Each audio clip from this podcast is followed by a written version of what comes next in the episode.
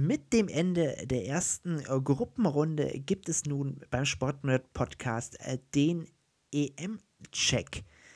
Welche Mannschaften konnten am ersten Spieltag überzeugen und welche Mannschaften werden wohl nach der Vorrunde gleich nach Hause fahren? Fangen wir an mit der Gruppe A und die hat gleich gezeigt, mit neben dem Top-Favoriten Italien gibt es drei waschechte Wundertüten.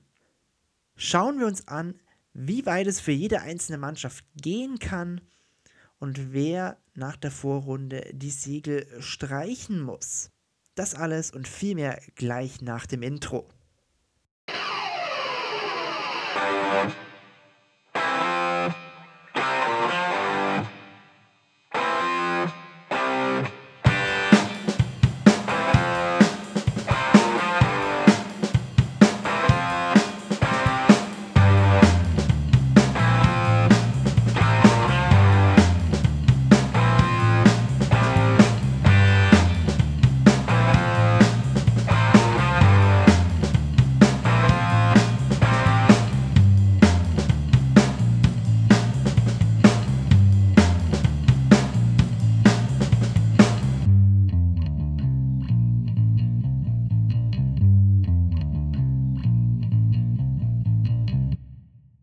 Und damit hallo nochmal zu einer neuen Folge des Sportnerd Podcasts.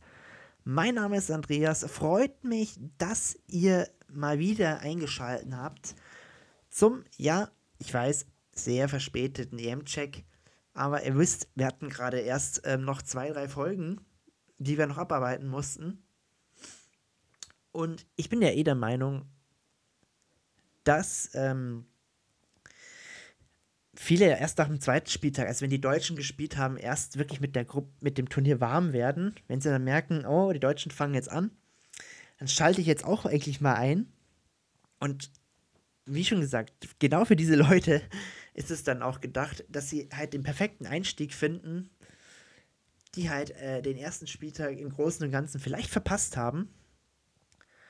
Und ich weiß schon, äh, und es ist vielleicht auch besser, ähm, wenn man halt jetzt nicht komplett im Blauen ähm, tippt,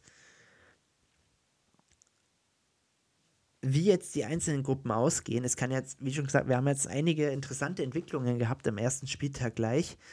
Und die sind tatsächlich durchaus ähm, wichtig. Wie genau das aussehen wird, ähm, werdet ihr jetzt die kommenden Tage dann sehen.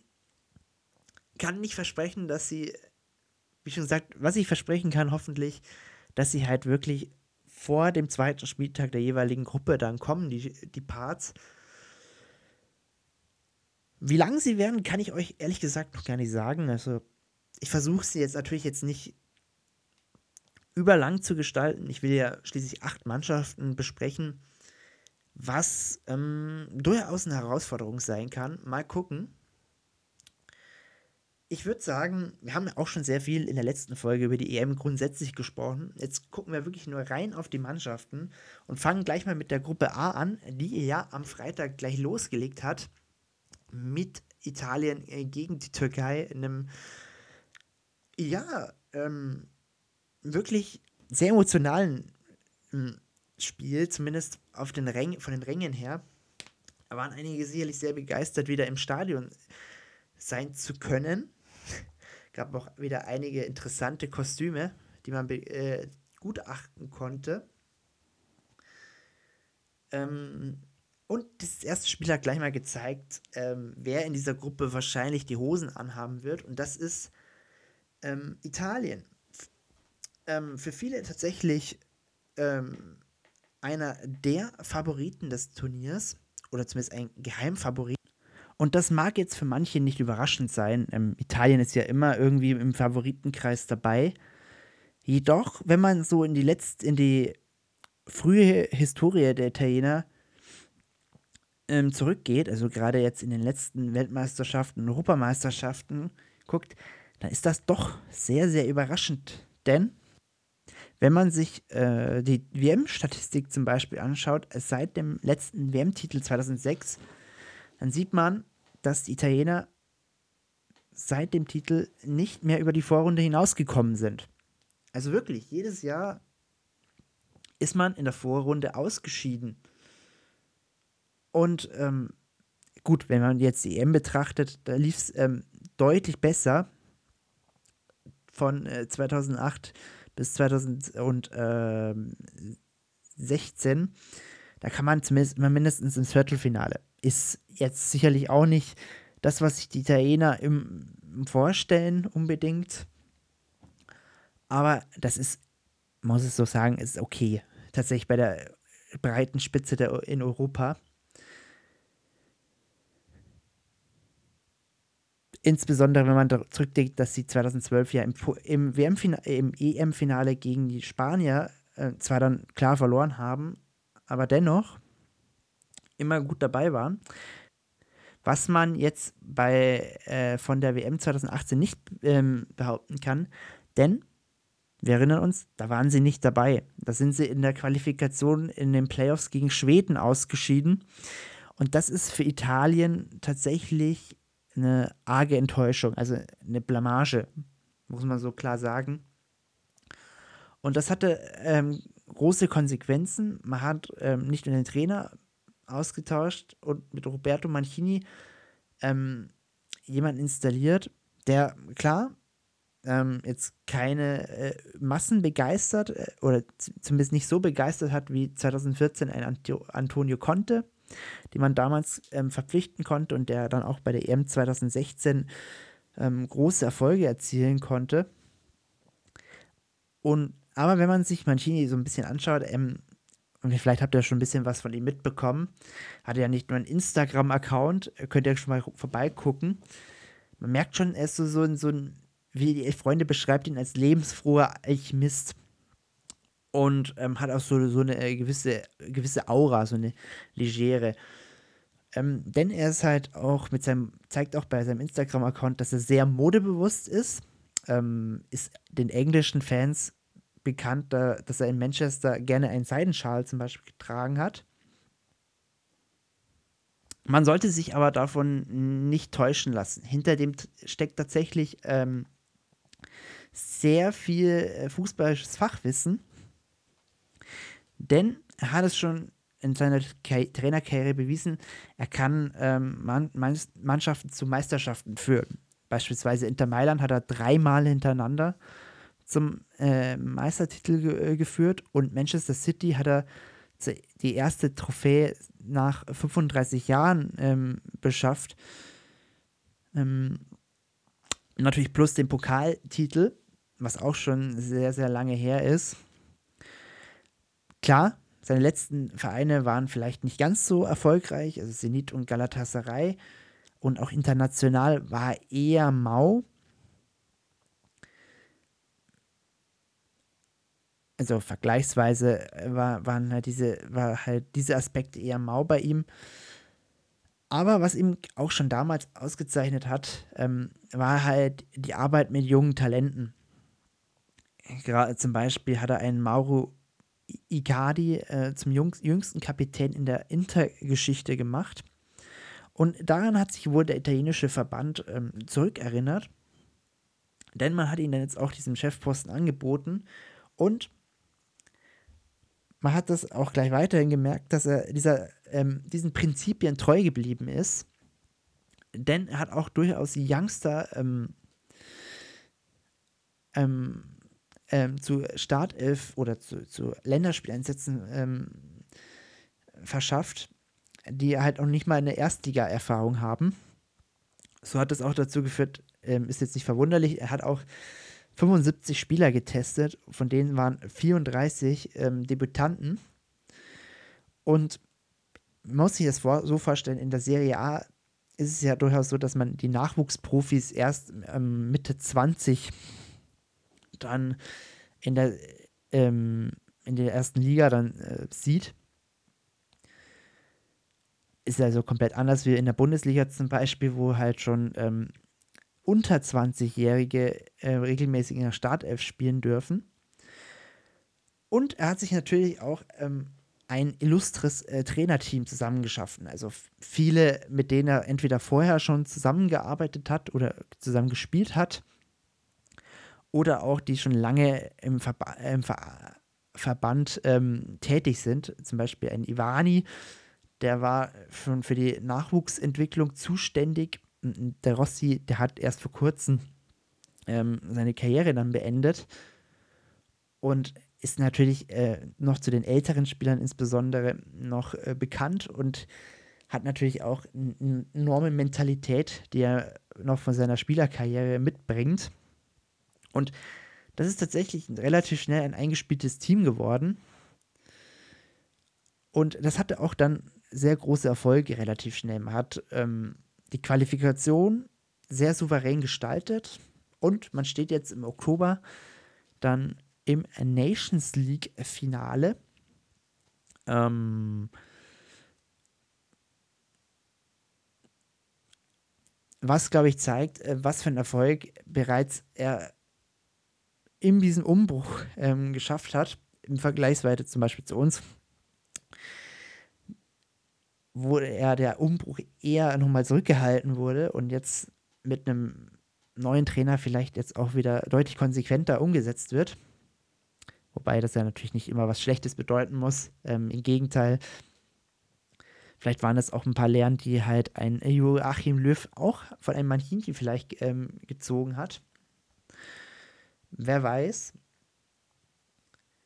Insgesamt muss man klar sagen, die Stärken der Italiener und warum zum Beispiel jetzt dieses Team wieder so souverän durchmarschiert ist durch die Quali und jetzt auch gegen die Türken so gut ähm, ausgesehen hat. Ähm, zum einen natürlich, dass sie einen breiten Kader haben. Also und dieser breite Kader besteht halt, ist jetzt auch ein guter Mix aus Jungen und Alten. Also zum Beispiel neben den ähm, allgedienten Veteranen wie äh, Bonucci und Cellini, die halt im Eröffnungsspiel das ähm, Innenverteidiger-Duo gebildet haben, sind auch schon mit einem Jorginho und einem Verratti, die zwar knapp unter 30 sind, aber bereits schon sehr viel internationale Erfahrung und Reife sammeln konnten bei ihren Stationen. Und im Tor, ja, ein Buffon äh, fehlt. Aber mit einem Donnarumma, der 250, der immerhin mit 22 schon 250 Pflichtspiele für AC Mailand machen konnte, ist natürlich ähm, bereits enorm erfahren in seinem Alter, was sehr, sehr ungewöhnlich ist tatsächlich, der, wie ich schon vorher gesagt habe, in der Serie A. Aber so überzeugt war man tatsächlich von ihm. Was natürlich passieren kann, ist, wenn ein Bonucci und Chiellini Pause brauchen. Da hat man aber auch einen sehr, sehr guten Backup mit Alessandro Bastoni, der dann vielleicht zum Beispiel mit einem Chiellini dann äh, die Innenverteidigung bilden kann und qualitativ im Nichts nachsteht oder zumindest auch sehr häufig, als einer von den beiden verletzt war, dann in der Startelf stand. Man merkt vielleicht jetzt an den ersten Namen, die ich jetzt genannt habe, da ist eine Menge Qualität da. Auf alle Fälle. Ähm, man darf natürlich nicht vergessen, dass ein Insigne, der jetzt auch schon länger im, in der Nationalelf spielt, jetzt auch deutlich besser eingebaut wurde, da man auch so ein bisschen die Taktik ähm, verändert hat im Vergleich ähm, zum äh, Vorgänger. Da hat man nämlich ähm, 3-5-2 gespielt. Und das hat zum Beispiel beim Insigne überhaupt nicht gelegen. Also dieses auch mit nach hinten arbeiten, also zumindest so viel nach hinten arbeiten, das hat bei ihm gar nicht funktioniert. Damals. Man hat jetzt mit auf eine Viererkette umgestellt, mal wieder, beziehungsweise das ändert sich natürlich im Ballbesitz. Da versucht man tatsächlich dann mit einer 3-2-4-1-Formation ungefähr zu arbeiten. Aber man merkt halt, mit der Viererkette kann jetzt ein Ferrari seine Qualitäten besser nutzen, beispielsweise. Und auch jetzt mit der Umstellung ist auch die alte Abwehrstärke zurück. Man hat jetzt sieben Auswärtsspiele in Folge ohne Gegentor gestaltet. Und man ist jetzt durch, dadurch, dass da auch ein harmonischer Kern mittlerweile sich da gebildet hat, auch in sehr heiklen Situationen ähm, eine abgeklärte Mannschaft. Also gerade wenn es jetzt dann in Spielen enger werden kann, jetzt war die Türkei jetzt nicht unbedingt der Gradmesser, aber man hat auch da schon gemerkt, man behält lange die Ruhe, auch wenn es lang 0-0 steht. Ähm, die Türken hatten relativ wenige Torchancen dann tatsächlich, was natürlich auch an der Qualität der Türken gelegen haben kann. Und man hat sie dann auch relativ schnell dann in der zweiten Halbzeit dann knacken können. Klar gibt es Schwächen, also wenn man sich die Italiener anschaut, das ist sicherlich auch nicht alles Gold, was glänzt. Zum einen muss man ganz klar sagen, das sind jetzt nicht die schillernden Namen, die man von den Italienern gewohnt ist. Äh, ist. Tatsächlich, also gerade so die Allstars wie Pirlo, wie ähm, Del Piero und Buffon, die gehen natürlich dem, der Mannschaft ab. Keine Frage. Und man hat sie versucht im, im Team quasi ähm, zu ersetzen. Das wird aber sich erst gegen die wirklichen Top, in den Top-Duellen dann zeigen, in den K.O.-Runden, wie gut das System dann auch ohne individuelle Stars dann funktioniert. Denn auch die Torproduktion mag okay sein tatsächlich, aber sie hakt dann doch ähm, in, insbesondere dann, wenn man halt einen echten Stürmer dann einsetzen will, wie zum Beispiel ein Immobile, wo man zwar, wo man durchaus ein bisschen mehr erwarten kann, aber nicht so wirklich äh, performen können. Auch Ersatzspieler sind da, wie zum Beispiel Andrea Bellotti vom FC Turin, die sind zwar da, aber die können auch nicht so wirklich performen. Immerhin im Verbund schafft man es dann ähm, tatsächlich äh, reichlich zu treffen, auch im Eröffnungsspiel.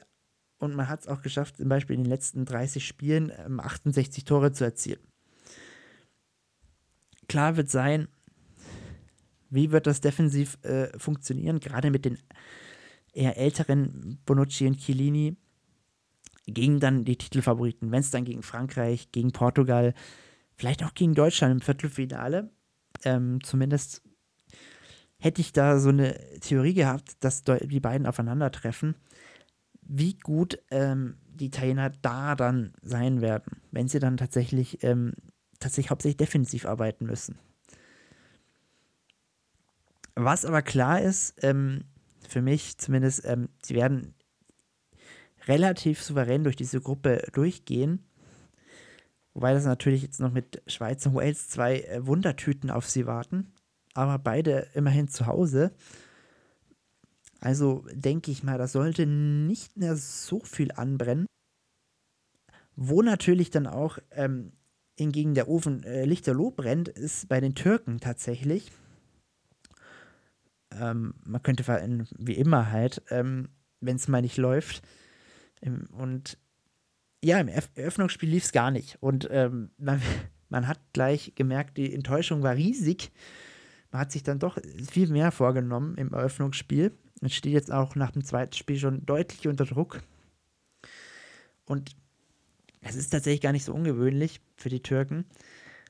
Ähm, man muss klar sagen, seit 96 sind sie ein regelmäßiger Gast bei der EM. Zumindest schaffen sie es immer wieder, sich zu qualifizieren. Und man schafft tatsächlich in den letzten, man hat es tatsächlich ein, zwei Mal geschafft, äh, richtig groß aufzuspielen, wie zum Beispiel bei der EM 2008, wo man tatsächlich ins Halbfinale gekommen ist, wo man zwar dann gegen uns dann ähm, verloren hat. Oder auch die WM 2002, wo man ja dann Dritter wurde ähm, bei einem der ersten Auftritte bei einer WM.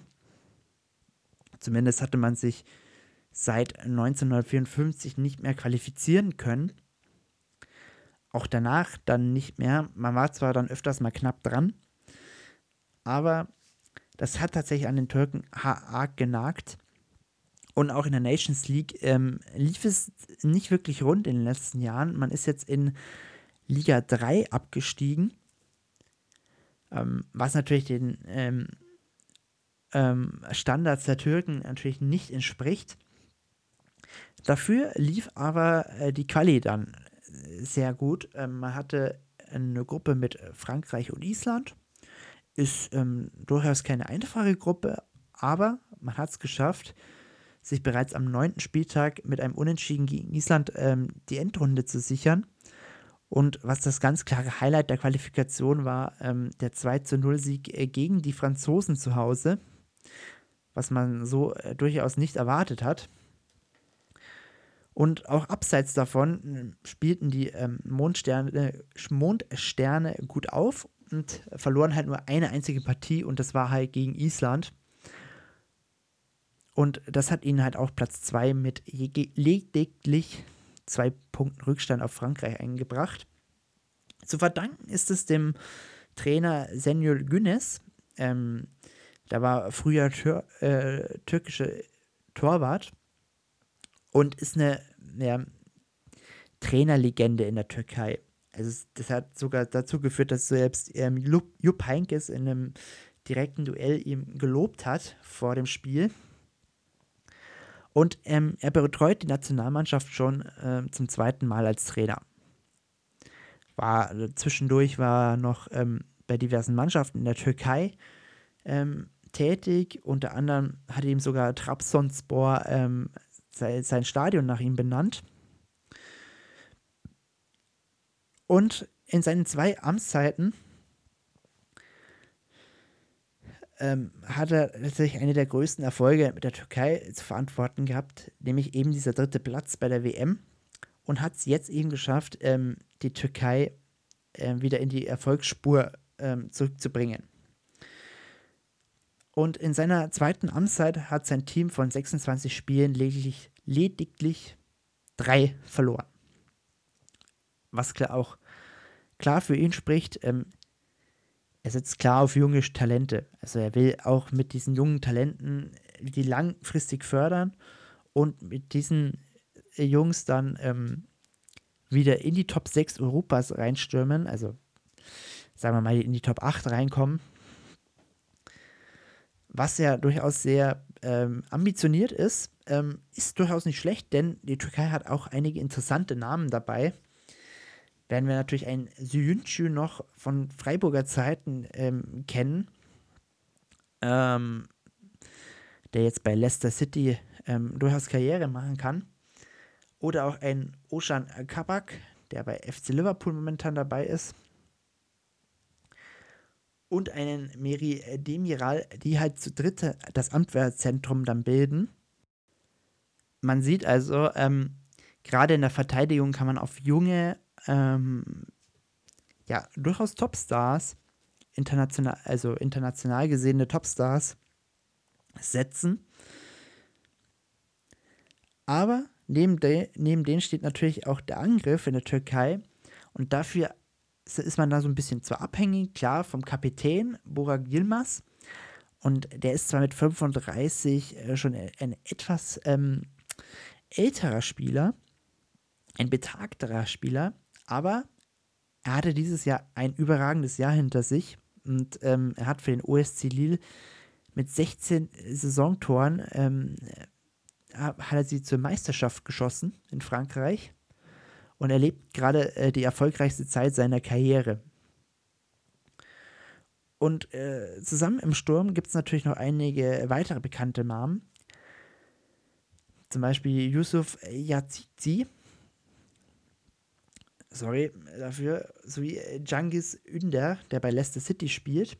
Und natürlich, den kennen wir auch, Hakan Cananulu, der beim AC Mailand kickt. Und das sind halt die Spieler, die ihm halt unterstützen sollen und natürlich auch müssen und ihn halt re regelmäßig mit Bällen füttern. Es hat jetzt im Eröffnungsspiel nicht geklappt gegen die Italiener. Dafür war die Verteidigung dann zum einen zum Ab abgeklärt und zum äh, anderen einfach auch qualitativ besser. Und man merkt vor allen Dingen auch, das ist eine sehr, sehr junge Mannschaft tatsächlich. Und äh, die ganz klaren Stärken der Türken sind eigentlich immer die Defensive. Also man hat ähm, nur drei Gegentreffer kassiert in der EM-Qualifikation. Das, das sind die wenigsten aller Nationen. Das hat man zwar dann im Eröffnungsspiel gegen die Italiener dann nicht gemerkt, Kommen wir gleich, warum das war, warum das so war. Und das hat natürlich für eine Menge Selbstbewusstsein gesorgt vor dem Turnier. Hat äh, auch Rückhalt und Akzeptanz für Torhüter und den, für den Kapitän, was sehr, sehr wichtig ist tatsächlich bei den Türken. wenn die Fans und die Zuschauer und die Presse hinter der Mannschaft stehen. Und natürlich hatte man auch ähm, techni man hat auch te technisch herausragende Spieler und das kann man, man kann natürlich von einem Gianlulo halten, was man will.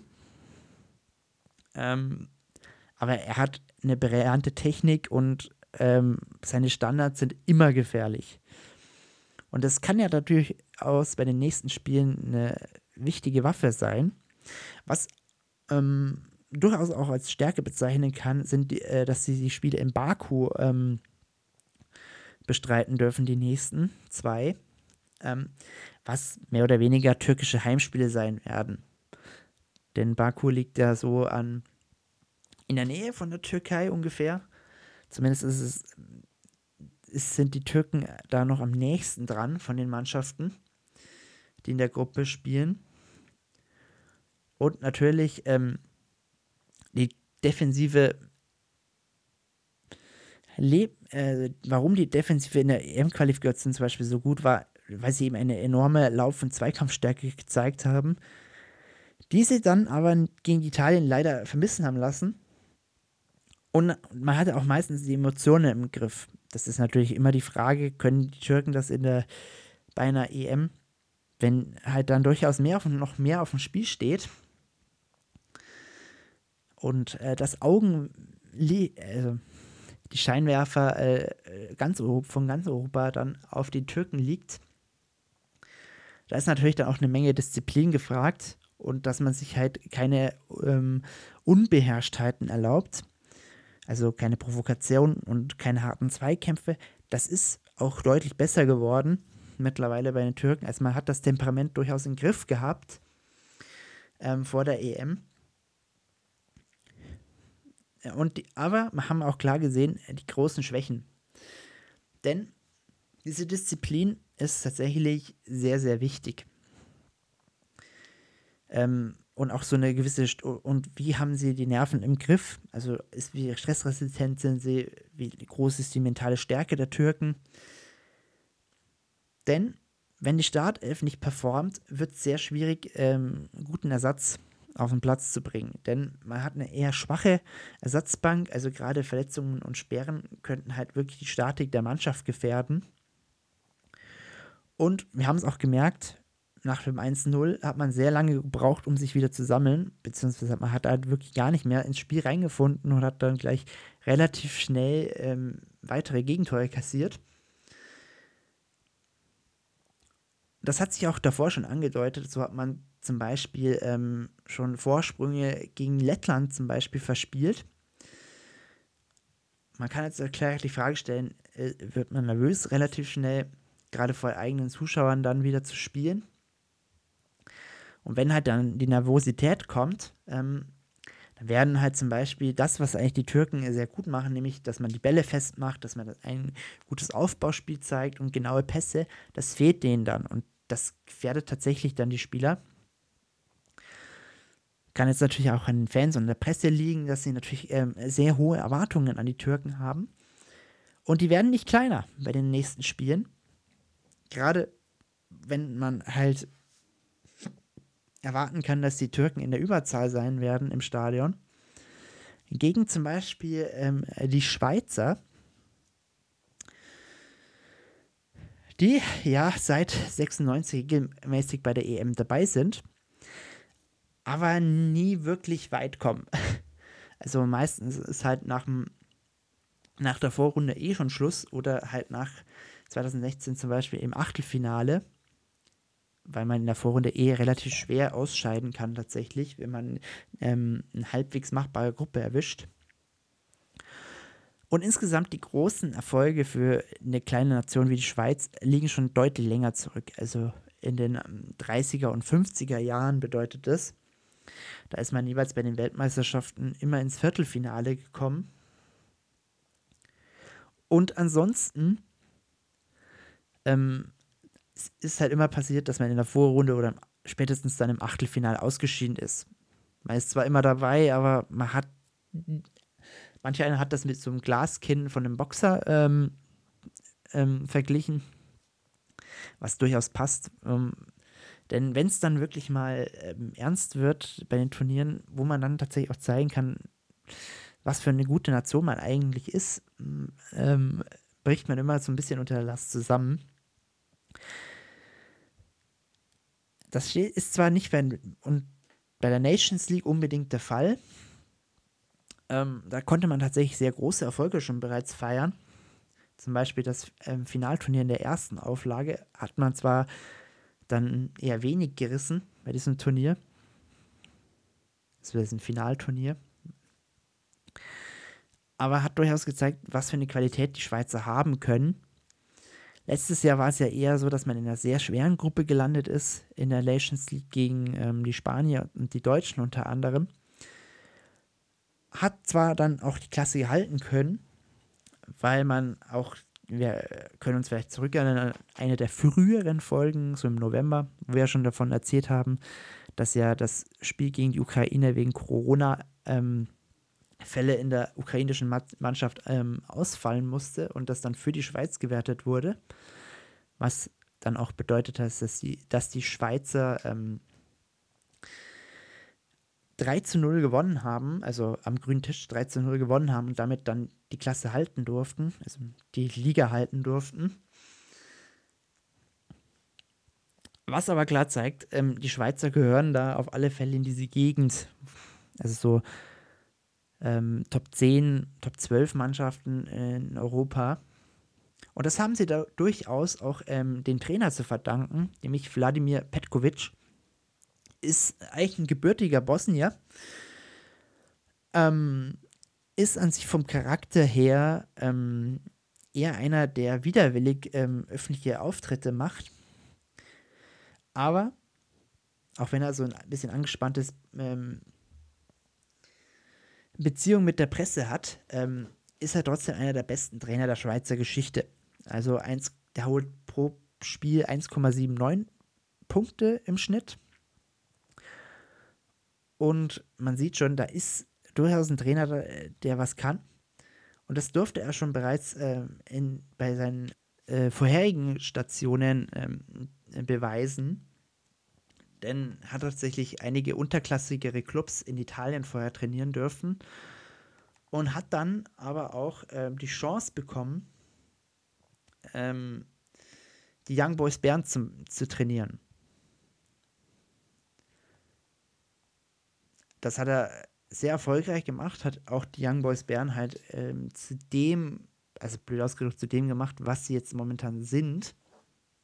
Nämlich ein, ja, durchaus angesehener Top-Club. Jetzt, der regelmäßig die Meisterschaft einfährt. Auch wenn er selber, glaube ich, nur einen Pokaltitel geholt hat mit den, mit den Schweizern. Aber man merkt schon, er kennt sich so ein bisschen aus in der Schweizer italienischen ähm, Gegend.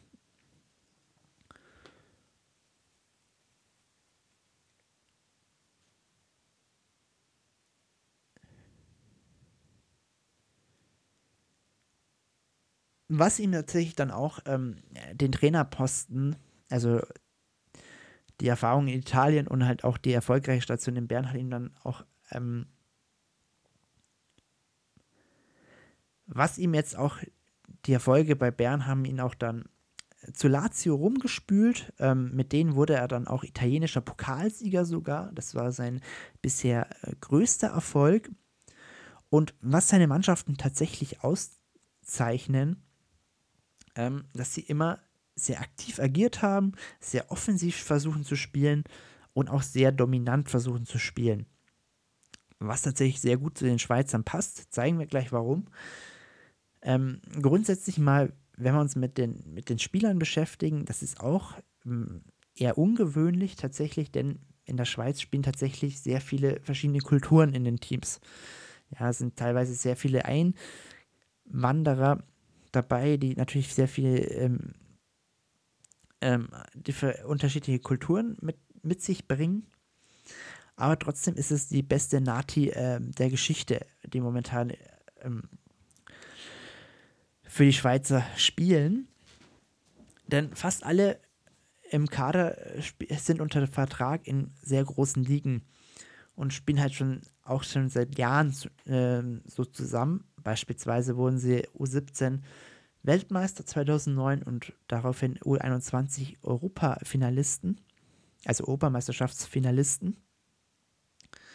Also Spieler wie ähm, ein Shakiri, ein Chaka, ein mm, Seferovic oder ein Jan Sommer zum Beispiel haben alle mal in der Jugend gemeinsam gespielt und waren auch gemeinsam erfolgreich tatsächlich.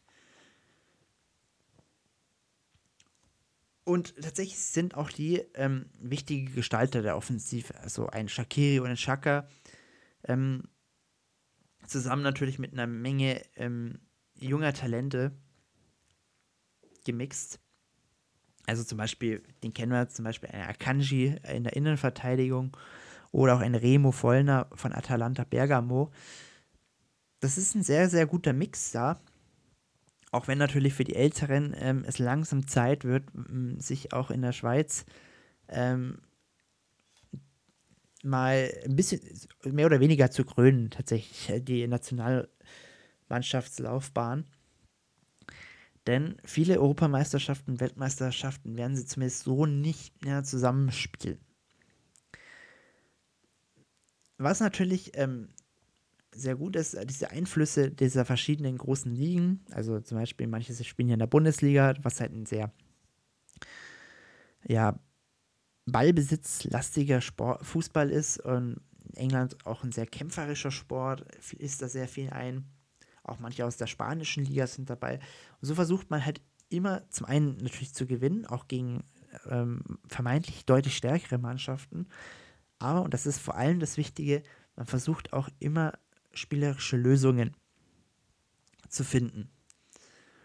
Und ähm, gerade diese eingespielten Achsen, also Innenverteidigung, Torwart, ähm, weil sie halt auch zum Beispiel in denselben Ligen spielen, ähm, zeigen auch, sind auch sehr eingespielt und das sind auch die ganz großen Stärken der Schweizer. Er ist auch zudem noch taktisch sehr flexibel. Man kann zum Beispiel in der Dreierkette spielen, man kann auch aber auch, aber auch eine Viererkette spielen. Man ist eben auch tatsächlich so gut organisiert, dass beides funktioniert. Was natürlich auch ähm, gerade auch in der Bundesliga sehr beliebt ist, ist ja das hohe Pressing, dieses intensive. Das kann die Mannschaft auch sehr gut und ähm, dadurch, dass sie das so eingespielt sind und so gut organisiert sind, treten sie natürlich auch sehr selbstbewusst auf und, und die Spieler äh, sind dann auch äh, sehr flexibel einsetzbar. Das Problem ist aber eher, wenn sie dann tatsächlich mal gestalten müssen, wenn sie zum Beispiel, ähm, das haben wir ja auch gegen die Wales gesehen, ähm, dann das Heft vielleicht auch in die Hand nehmen müssen, dann kann es sehr schnell passieren, dass sie sehr statisch werden vom Spiel. Und ähm, weil manche Bewegung vielleicht dann doch nicht hundertprozentig sitzt, ähm, kann es tatsächlich passieren, dass man sehr häufig dann improvisieren muss. In, insbesondere halt ähm, die Gestalter ähm, Shakiri und Shaka. Und das kann natürlich dann sehr schnell werden, äh, dazu führen, ähm, dass die halt hauptsächlich, äh, dass man dann zum einen sehr abhängig ist und dass die halt das alles dann versuchen, irgendwie alleine zu gestalten und halt man dann auch sehr abhängig ist ähm, von den kreativen Irrungen und Wirrungen der beiden. Und gerade beim zum Beispiel beim Shaka ist es ja durchaus ähm, im gibt es ja durchaus ein paar Mängel, äh, die man ja auch bei Arsenal feststellen konnte, gerade im, im positionstaktischen Bereich. Und das ist leider äh, so das große Problem der Schweizer, wenn man tatsächlich sich dann zu, zu, zu sehr von den, auf die beiden verlässt, ähm, führt es dann auch, dass manche Spieler dann blass werden oder dann sehr blass äh, zum Beispiel wirken die ganze Zeit über. Zum Beispiel Zakaria, ein großartiger Spieler, aber hat es nicht geschafft, jetzt seinen Stempel in der, im Schweizer Spiel ähm, deutlich ähm, dazulassen. Und natürlich halt immer so die ewige Problematik, die Schweiz und K.O.-Spiele. Wir haben es bereits angesprochen, man ist sehr häufig bereits in der ersten Runde dann rausgeflogen. Also entweder in der Vorrunde oder dann auch in der ersten K.O.-Runde, also im Achtelfinale. Beispielsweise bei der letzten EM. Und man muss tatsächlich auch die Frage stellen, wird das dann tatsächlich ein Problem für die Spieler? Also, dass man tatsächlich unter dem Druck, tatsächlich endlich mal abliefern zu müssen, ähm, nicht das A-Game dann äh, auf den Platz bringt und das dann tatsächlich auch, äh, wenn man gegen bessere Nationen vielleicht mal eine Überraschung schaffen möchte und tatsächlich auch ähm, die Grundlagen eigentlich hätte, ähm, es nicht auf den Platz bringt und dann eben wieder in der ersten Runde ausscheidet, ist tatsächlich eine große Frage, das große Fragezeichen, die man stellen muss. Aber insbesondere in der Vorrunde wird es ein weiteres ganz großes Problem sei, geben, denn die Schweizer haben ja ziemlich die Arschkarte gezogen, um es mal auf, deutlich auszudrücken. Denn die Gruppe A ist tatsächlich von den Gruppen her äh, ziemlich bescheiden äh, zusammengestellt worden. Zum einen finden die Spiele halt in Rom statt und zum anderen in Baku, wie bereits erwähnt. Und das bedeutet halt immer sehr hohe Reisewege, sehr lange Reisewege zwischen den beiden Spielstätten. Das ist zwar für die meisten Mannschaften kein Problem, also so ist Italien zum Beispiel halt ständig in Rom und für die Türkei und für Wales bedeutet haben sie halt meistens immer so Back-to-Back-Spieltage in den jeweiligen Städten. Also sie müssen halt nicht hin und her pendeln. Außer natürlich die Schweiz, die müssen das eben machen. Und das ist natürlich die Frage, wie ist halt die Regeneration ähm, gestört, hm, wie sehr belastet dass die Spieler diese langen Reisewege, die sind das zwar durchaus gewohnt, aber ich glaube nicht so in diesem extremen Ausmaß tatsächlich da muss man gucken, wie sich das auswirkt, besonders weil jetzt dann eben auch die wichtigen Spiele noch anstehen. Also gegen Italien will man ja sicherlich nicht mit null Punkten nach Hause fahren und dann halt im, im sehr wahrscheinlichen Endspiel gegen die Türkei, wie schon gesagt, die Türkei hat dann Heimvorteile in Baku unten. Da werden wir tatsächlich gucken, wie es laufen wird für die Schweizer nee, ich sehe es da so ein bisschen pessimistisch, ihr merkt das. Ähm, wird auf alle Fälle ein Faktor sein, befürchte ich. Aber mal gucken. Die Schweizer sahen ja im ersten Spiel jetzt nicht so schlecht aus gegen eben den Gegner, den, gegen den wir, über den wir gleich sprechen. Aber man hat dann, wurde dann auch sehr schludrig nach dem 1-0. Ähm, sehr ähm, statisch und dann hat man halt relativ in, und dann auch so ein bisschen dann auch müde und dann hat man halt auch dann den Ausgleich kassiert in der 70. Minute und Wales ähm, wieder zurück ins Spiel kommen lassen, was durchaus sehr unnötig war. Denn Wales war, wäre durchaus in so ein, in dieser Gruppe, das wären sehr wichtige drei Punkte gewesen. Denn wenn es vielleicht auch um um den dritten Platz geht, ähm, hat sich natürlich Wales sehr bedankt darüber. Aber man muss so klar und deutlich sagen, das wird für die Schweizer sehr, sehr schwer in der Vorrunde und auch im Achtelfinale. Denn mit dem Gegner Wales haben wir da eine Mannschaft dabei, die wahrscheinlich das, ähm, wir haben ja schon zwei Wundertüten gehabt, aber wahrscheinlich die Definition einer Wundertüte ist. Ähm, und schon 2016 äh, beim Debüt halt ähm, der krasse Außenseiter war. Aber dank natürlich eines äh, großen Losglücks und ähm, einer, ja, wie kann man sagen, belassen wir es mal ähm, bei einer sehr guten Mannschaftsleistung, ähm, hat man es tatsächlich geschafft, dann ins Halbfinale 2016 einzuziehen was beim Debüt ähm, natürlich zum einen halt der größte Erfolg äh, der Vereinsgeschichte ist, ist klar. Ähm, aber auch im, auch im Vergleich zum letzten äh, großen Turnier, da hat man in der WM gespielt, 1958, und da hat man auch im Viertelfinale gestanden. Also auch sehr, ist man auch sehr weit gekommen, tatsächlich ähm, ist vielleicht so ein Ding für den Walisern, sich selten für Großveranstaltungen zu qualifizieren, da war dann auch einzuschlagen. Mal gucken, wie es heuer läuft. Ähm, klar, was ein großes Problem für die Waliser ist, ähm, man ist sehr selten dabei, aber man arbeitet tatsächlich dran, keine Eintagsfliege zu sein und ähm, hat tatsächlich und nur halt, dass es eine goldene Generation ist und so weiter, sondern man versucht tatsächlich ähm, nachhaltig sich im europäischen Fußball zu etablieren. Das hat zwar jetzt bei der WM nicht so gut funktioniert, man hat ähm, die Qualifikation um zwei Punkte verpasst und auch in der Nations League ähm, ja, dümpelt man so ein bisschen rum in der Liga B, wenn ich das kurz nachgucke. Ähm, genau, also man hat, man ist eher in den letzten zwei Turnieren in der Liga B hängen geblieben, hat man sich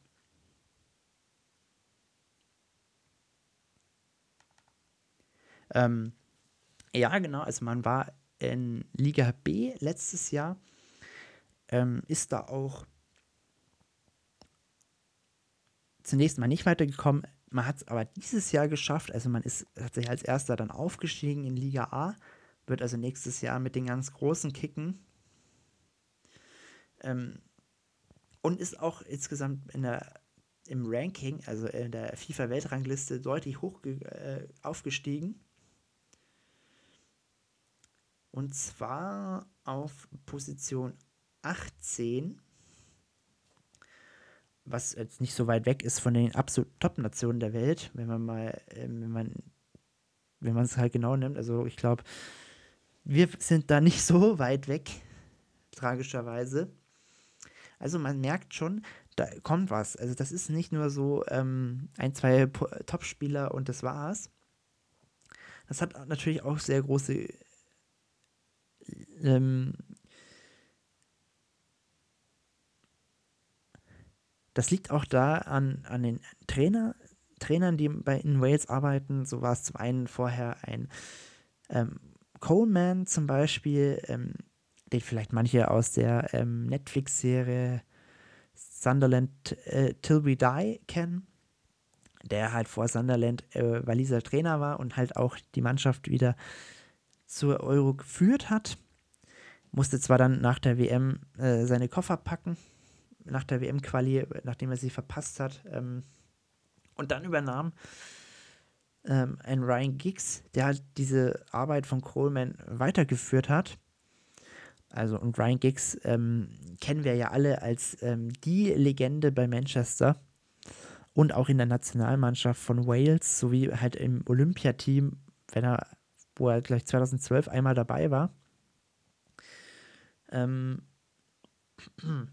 und er hat tatsächlich einige ähm, ähm, Fortschritte in Gang gebracht. Zum Beispiel hat er den Kader deutlich verjüngt. Er hat also 20 Debütanten spielen lassen in seiner Amtszeit und hat auch versucht, eine größere taktische Variabilität ins Spiel zu bringen. Also zum einen hat er jetzt mit einem Stürmer ähm, einen Stürmer etabliert, der halt ähm, so eine neue dynamische und physisch robuste Komponente ins Spiel bringt und auch tatsächlich die Dreierkette etabliert, damit die Flügelspieler tatsächlich dann auch deutlich offensiver agieren können. Denn jedoch ähm, wurde ihm dann ähm, die Fahrt ähm, zur EM verwehrt, denn man musste in Wales tatsächlich nochmal einen Trainerwechsel ähm, ähm, vollziehen.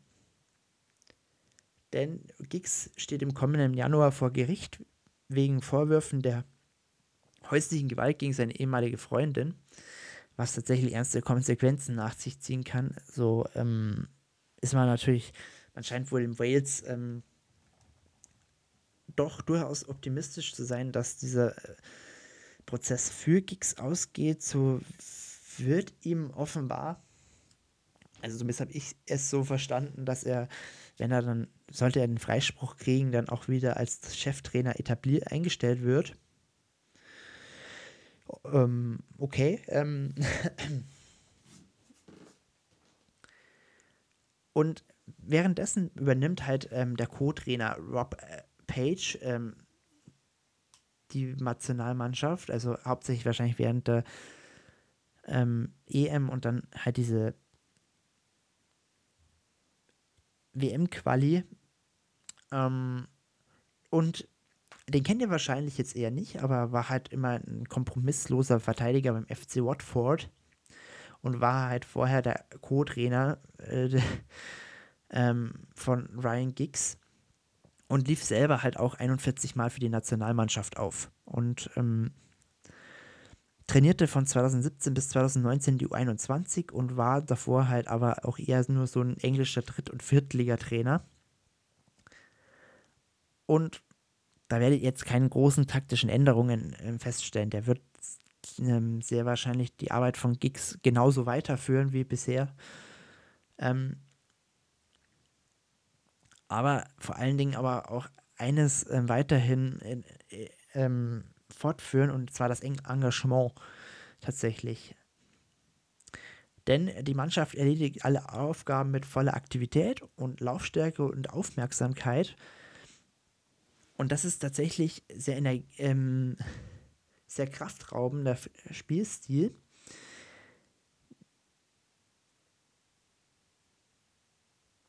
Wo wir natürlich gucken müssen, denn bei den Stars tatsächlich ähm, rund um Gareth Bale, das liegt ihm durchaus, also wenn es um Laufstärke geht, dann ist Gareth Bale wahrscheinlich ähm, einer der Namen, der ähm, gleich ähm, im Geist erscheint.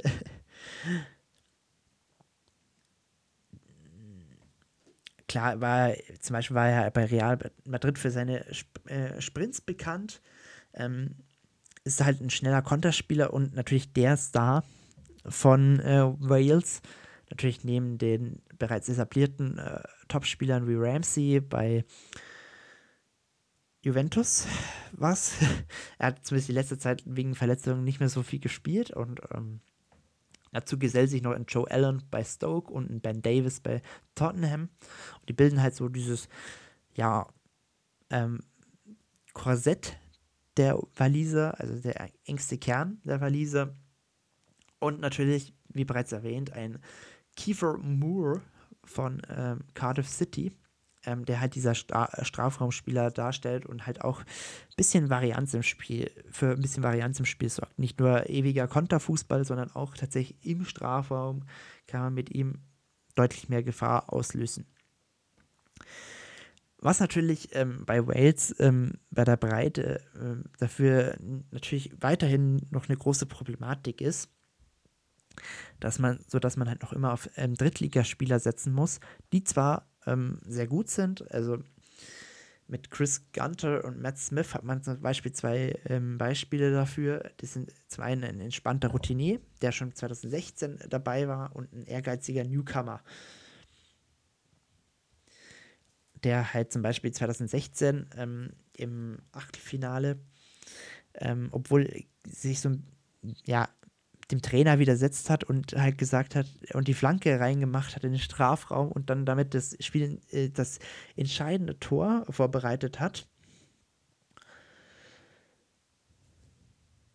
Ähm, und das zeigt auch so ein bisschen äh, der Kern der Mannschaft. Also gerade, wie schon erwähnt, ähm, die schnellen Konterspieler ähm, wie zum Beispiel die Flügelzange Neko Williams und Connor Roberts, ähm, die halt ähm, durch dieses neue Spielsystem äh, deutlich mehr gefördert werden. Also sie können halt jetzt sowohl alle Offensivaktionen laufen, äh, erlaufen und die laufen halt dann über die beiden, aber vergessen gleichzeitig äh, äh, Defensivaufgaben nicht. Also sorgen dafür, dass keine Lücken im, im Defensivverbund entstehen hat man auch jetzt schon gegen die Schweiz ähm, klar gesehen können, dass sie da auch gegen eine durchaus sehr kreative Mannschaft ähm, dagegenhalten können und dann auch mit einem schnellen Umschaltspiel für Gefahr sorgen können.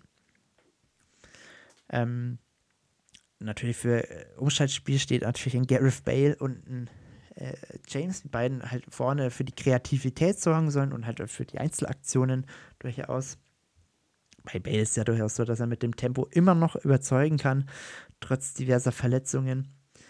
Und eben auch mit, dieser erfahren, mit diesen erfahrenen Spielern ähm, durchaus ein bisschen schlitzäuge agieren können. Ähm, die Wales sind aber trotzdem, jetzt könnte man meinen, natürlich, die Wales werden auch dieses Jahr wieder überraschen. Wäre ich eher vorsichtig, denn die Fitness der Stars sind leider, wie ich schon erwähnt habe, ähm, eher fragwürdig oder zumindest fraglich, denn sie waren häufig verletzt dieses Jahr und auch die letzten Jahre davor. Und es ist tatsächlich sehr fraglich, ob sie die Belastungen, die eine eher mit sich zieht, ähm, so standhalten. Also insbesondere nach der Vorrunde. Ähm und das große Problem halt eben durch diese viele, vielen Verletzungen, halt diese, dass ein Bale natürlich zum Beispiel ähm, sehr selten dann der Mannschaft zur Verfügung stand. Und dann man halt auch den, die Schlüsselposition mit jungen, unerfahrenen Spielern besetzen musste. Eben, eben aus der dritten Liga zum Beispiel. Und das kann tatsächlich bei einem EM-Turnier halt für spielentscheidende Fehler sorgen. Wenn die halt nicht fit sind, verletzt sind und dann halt ein Drittligaspieler ähm, zum Beispiel ähm, eingesetzt werden muss. Und spielentscheidende Fehler könnten auch auf der Torwartposition passieren, denn alle Torhüter sind keine Stammkräfte und damit fehlen ihnen auch die Spielpraxis, obwohl sie auch durchaus höher spielen. Also es wird sehr spannend sein, auch mit dem Trainer, auch der jetzt nicht die erste Garde ist unbedingt, auch nicht, nicht die große Trainererfahrung hat, aber halt durchaus mit für ähm, vielleicht auch durchaus noch mal ein, zwei Mal mit Brian Giggs vielleicht telefonieren kann. Ähm, aber und auch mit für Ryan, also von Ryan Giggs durchaus so ein, ein gutes äh, Kit zusammengebastelt bekommen hat. Aber wenn er dann spontan reagieren muss, mal gucken, ob das so gut funktioniert mit ihm als Trainer. Hat zumindest im ersten Spiel schon mal ordentlich funktioniert. Ich denke, unentschieden die Schweiz ist okay. Ähm, klar, was jetzt gegen die Türkei geht, wird sehr spannend sein. Ist für beide Mannschaften. Und man muss ganz klar sagen, Italien ist der klare Favorit in der Gruppe. Das habt ihr hoffentlich jetzt in der letzten, ja, knapp Stunde, knappen Stunde schon wieder ähm, vielleicht gemerkt. Ähm, Italien wird da auch wahrscheinlich durchspazieren. Beziehungsweise jetzt durchmarschieren. Ein wirklicher Spaziergang glaube ich aber nicht, denn klar, das sind drei Wundertüten. Da könnte aber durchaus, das sind aber auch vor allem Dingen, man habt es hoffentlich gemerkt, das sind drei unangenehme Mannschaften für Italien. Und gerade diese direkten Duelle werden tatsächlich entscheidend darüber, wer weiterkommt und wer rausfliegt. Ähm, da kann durchaus so, so selbst ein Unentschieden gegen Italien ein Riesenerfolg sein.